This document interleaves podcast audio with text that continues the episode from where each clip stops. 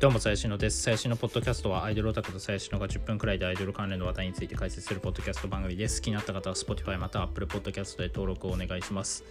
はい、ということで、あのー、ネコプラのオタクがですね、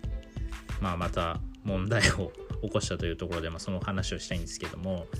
あの、まあ、昨日かな今日の夜中か、深夜にですね、まあ、あるツイートがされてまして、オタクから、あのまあ概要を話すと、まあ、これはその男性側のツイートなのでもちろん、えー、情報に中立性があるわけではないんですけど、まあ、その男性のツイートを簡単に説明すると,、えーとまあ、オタク卒業しますと。いうのを、えーと、ネコプラの増田美ーさんに、えー、タグ付けしてあのツイートしてるんですけどあのまあ、え、ー、と、その理由っていうのが、えー、ある、ある、まあ、女オタクとですね、多分、え、ー、と、まあ、DM して LINE してたと。で、まあ、その女オタクが金がないからって言って、パパ活に誘いましたと。で、まあ、えー、まあ、そういう行為を、えー、まあ、しましたと。で、まあ、その後、なんか喧嘩して、で、LINE が切れて、ブロック、多分ブロックされたのかな、ブロックされて、で、えー、まあもう一回なんか会うことになったんだけど結局会えなくてでそしたら、え、ー、とその女オタクがあの流されたくあ、まあ、そういうことをしたことは他の人に言ってほしくないっていうこととともにあの、まあ、警察に、まあ、行って警察から電話が来たと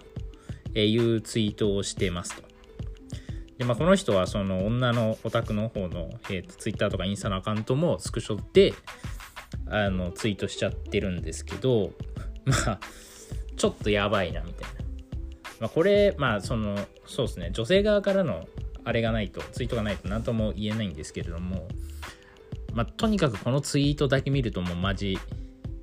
やばいやつだなっていう、まあ、印象なんですけど正直。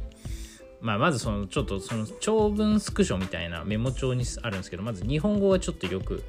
読めない。よく読んだらなんとなく理解できるみたいな内容なんですけど。まずですねそのなんだろう。パパ活をしたっていう自分で暴露するのやばくねえかっていうのが一つ目のやばさでしょ。で二つ目がこれをお尻にタグ付けしてツイートしてるっていうところのちょっとサイコパスさ。やばいですよね。で、まあ、この、まあ、このツイートだけ見ると、まあ、そのね、まあ、多分その女の子方が金がないから、まあ、同意の上でそういうことをしたっていうところまでは、まあまあ、別になくはない話なのかなとは思うんですけど、で、まあ、その女の人の方が、まあ、嫌になっちゃって切るみたいな。まあ、別にここまでは全然なんかよくある話かなとは思うんですけど、まあ、これをね、その、ツイッターという、その、ね、誰でも見れるスペースに書くのが、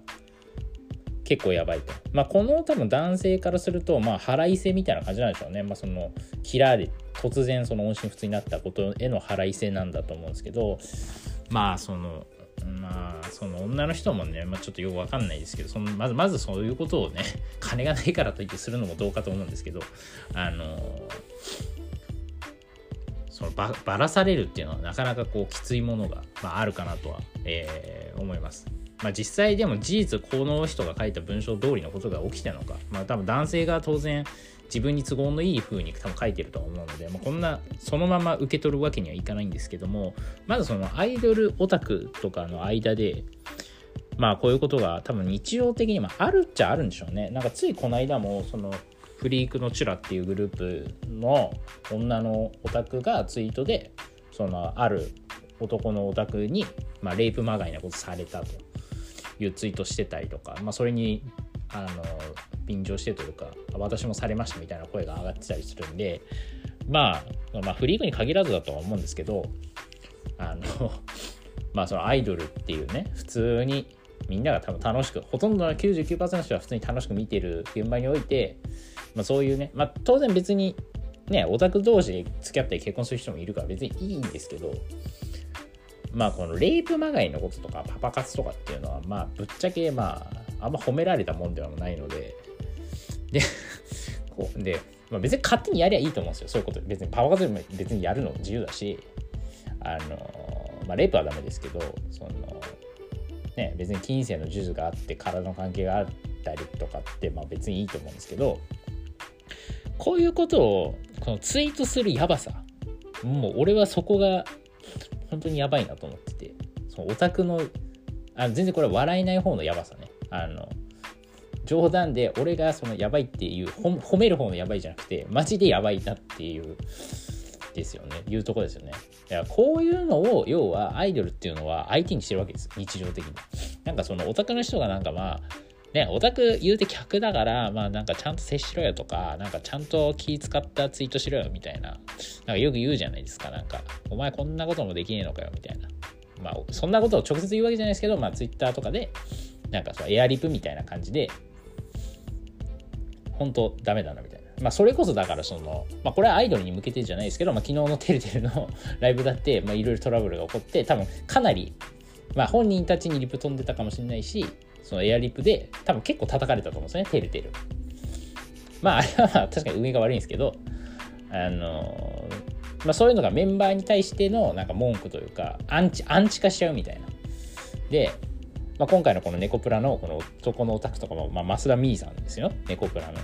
えー、のオタクなんですけど、まあだから、こういうやばいやつが結構だからその接触行って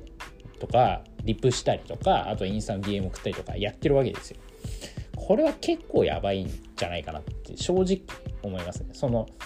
ね、ツイッター上はさ、なんか通所のチェキとか上げてさ、まあなんか良さげにやってますけど、まあそれはね、あのアイドル客商売なんで、当然そういうことはすると思うんですけどこのなんなんかこのおたそつをするからっつって自分を犠牲にしてでもツイートすることにしたって言ってで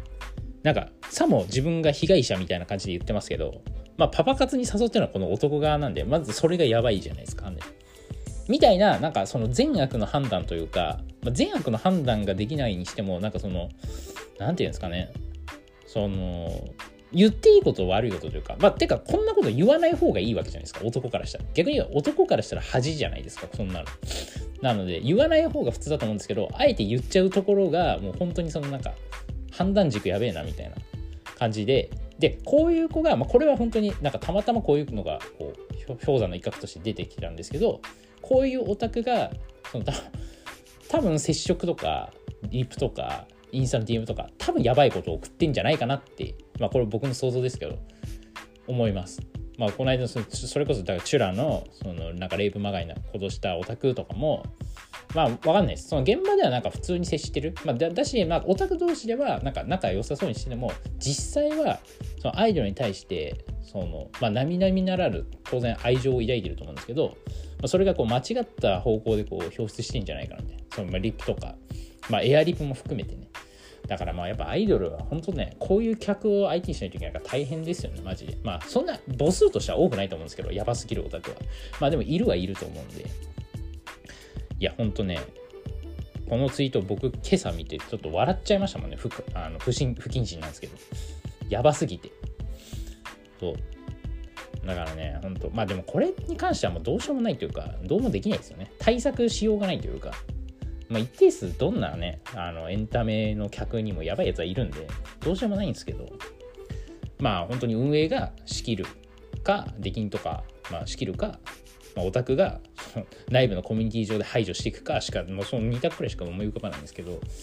いや、本当ね、アイドルにはもう同情を禁じねえなという話でございます。はい、今日はちょっと短いんですけど、これで終わりたいと思います。